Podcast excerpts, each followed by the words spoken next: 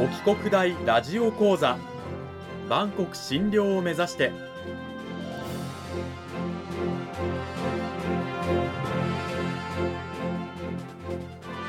番組タイトルにある万国診療とは世界の架け橋を意味する言葉です。この番組はアジアの十字路に位置するここ沖縄にある沖縄国際大学で日々どのような研究や教育が行われているのかを発信していく番組です。案内人はラジオ沖縄アナウンサー小橋川響が務めます。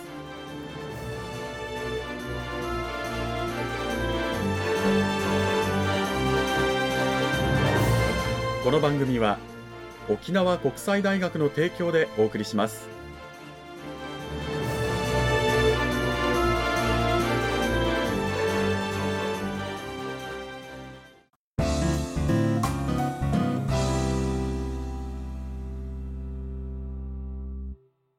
沖国大ラジオ講座今週からは2週にわたって沖縄国際大学総合文化学部英米言語文化学科の岡野薫先生を迎えてお送りします。岡野先生今週からよろしくお願いします。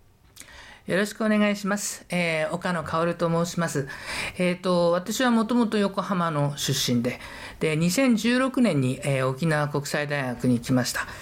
でですね、えっ、ー、と、もともとの専門分野は比較文化というものを勉強しておりまして、まあ、具体的に言うとアジア、日本とドイツの関係などを研究していて、え今の授業ではですね、1年生のゼミだったり、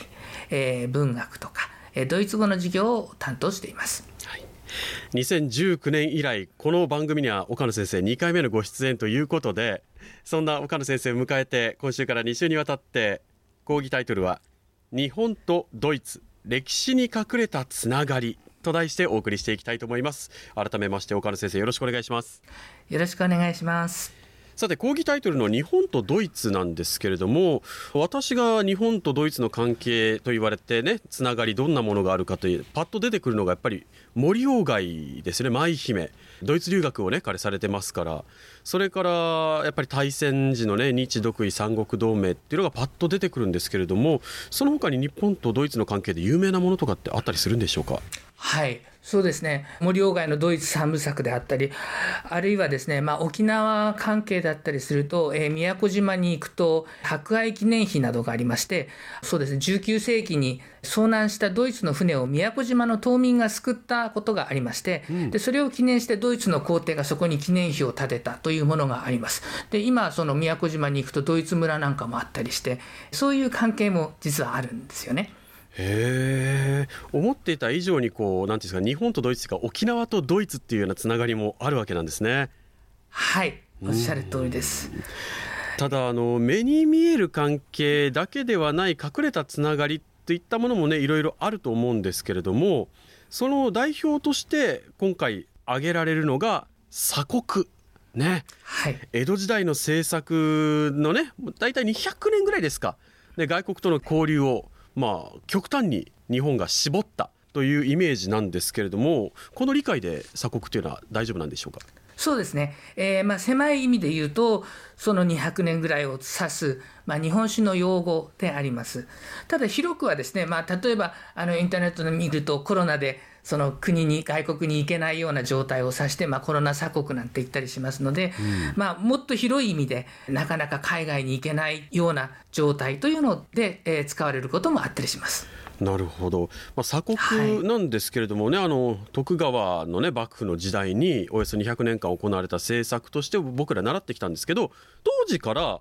やっぱり日本という、まあ、国っていうか徳川幕府が鎖国という言葉を使って国を閉ざしていたんですか？いやえー、実はそうではなくてですね鎖国という言葉ができるのはそのいわゆる鎖国というのが始まっただいぶ後になります。うん、でですねもともとはそのドイツ人のケンペル、まあ、現代のドイツ語で言うとエンゲルベルト・ケンファーという人物なんですが、うん、このケンペルという人の、えー、論文に由来しています。あドイツ人のケンペルさんの論文にこの鎖国という言葉が出てきたっていうことなんですか？そうなんですね。彼はですね、まあ、日本に17世紀の終わり頃に日本に来ているわけなんですけれども、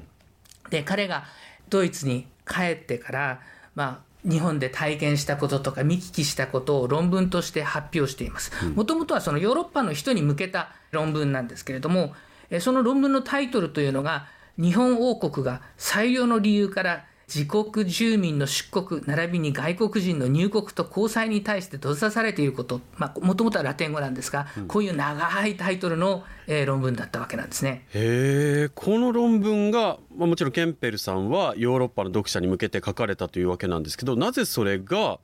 鎖国なんていう言葉を我々が今知ることにつながっているんでしょうか？はいこの彼の書いた論文もともとヨーロッパ人向けだったんですけれどもそれが日本に入ってきて、うん、で江戸時代の後期というのは、まあ、1801年ですね、まあ、ちょうど19世紀になった年ですが、えー、日本語に翻訳されました。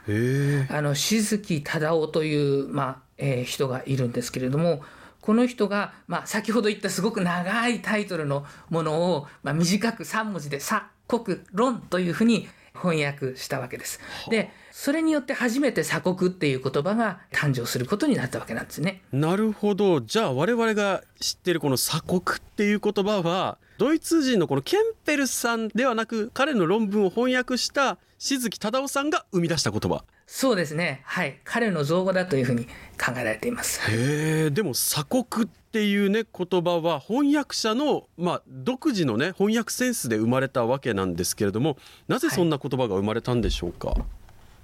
そうですね、まあ、まず一つはその現代先ほど申し上げたタイトルがすごく長かったということと、うん、で実際にそのタイトルが言わんとしていることというのはまさに3文字で言い表すすごくまあ的確な漢文の知識があったんだと思いますがそういうふうな形で、まあ、すごく短くタイトルを作ったということになっています。はい、うん。鎖国の差なんですけれどもね閉ざすという意味がある言葉ですから、まあ、その静木忠夫さんのねすごくこうインテリな翻訳でもうぴったりなタイトルになったわけですね鎖国論。はい。へで実際にその鎖国論なんですけれどもどういったことが書かれていたんでしょうか？はい鎖国論、そうですね、原文で30ページぐらいのものなんですけれども、その中で、まあ、ざっくりまとめてしまうと、タイトル通りに日本というのは外国と全く交際がないんだ交流がないんだっていうことがまず一つ重要なポイント、うん、でそれからもう一つは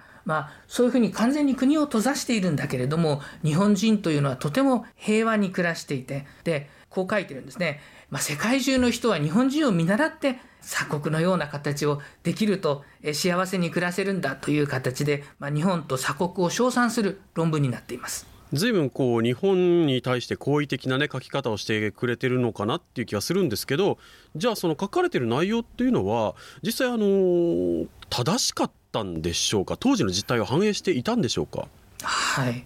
そうですね。いくつかポイントを挙げてお話しすると、うん、まあ、おそらく次回ちょっともう少し詳しくお話できると思うんですが外国と交流がないという、まあ、ケンペルが言ってるわけなんですが、えー、それ自体はまあ現代の視点から見ると少し不正確な部分があります。外国と交流がないでも鎖国状態でも長崎の出島でね細々とやってたイメージはあるんですけどそういった意味でもやっぱり不正確っていうような言い方ができるんでしょうか？そうですね。はい。おっしゃる通りですあとはその日本人が幸福だったかというところだと思うんですけれども、まあ、幸福かどうかというのは当時住んでいた人たち一人一人によって違うと思いますから、まあ、簡単に一言では言えないと思うんですけれども、まあ、当時のそのドイツの状況と比較してみるとあこれはそういうふうに言えるだろうなということが、まあ、言えると思うんですね。うん。当時のドイツの状況というのはどうだったんですか？はいちょうど30年戦争が終わるのが17世紀の半ばでちょうどケンペルが生まれた前の年に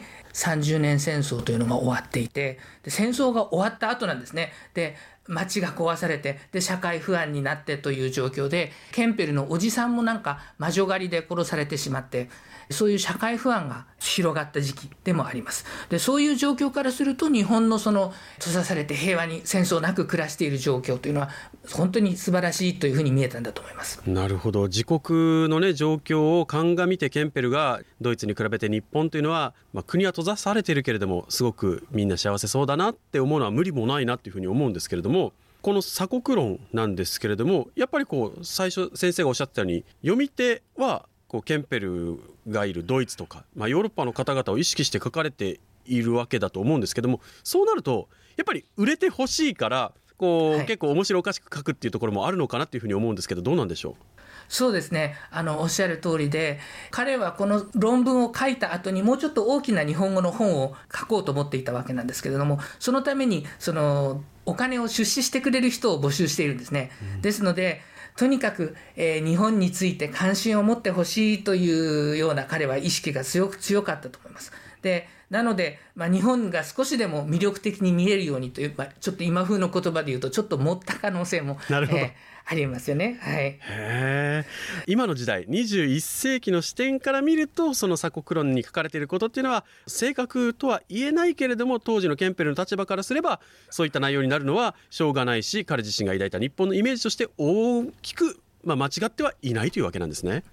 そうですね。はい、おっしゃる通りです。で、問題なのは、その彼が抱いた日本のイメージというのが、まあ、日本に入ってきて、あたかもその日本の姿であるかのように、まあ、我々自身を長く思ってきたところもありますしでやっぱりそのような形でヨーロッパの人に日本はこういう国なんだっていうふうに思われてしまったというところがあります。なるほどこのドイツ人ケンペルの抱いた日本のイメージを我々は今歴史の授業の中で鎖国という言葉を通して知り、それが我々受け入れた、まあ、鎖国のイメージとして日本人に定着しまあ、隠れた日本とドイツのこんなつながりがあるということになってるわけなんですね。はい、はい。非常に興味深いですけれどもね我々が抱く鎖国のイメージそれは当時日本を訪れたドイツ人のイメージドイツ人医師のケンペルさんのイメージだったということです。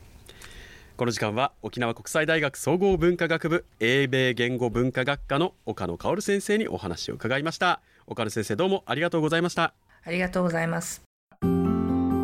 さて岡野先生今週のねこの鎖国のイメージのお話すごく興味深く聞かせていただいたんですけれども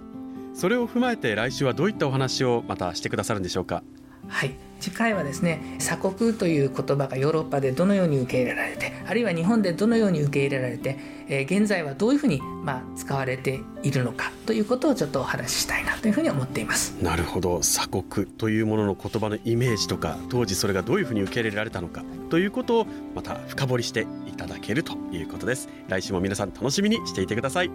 岡野先生来週もまたよろしくお願いします。よろしくお願いします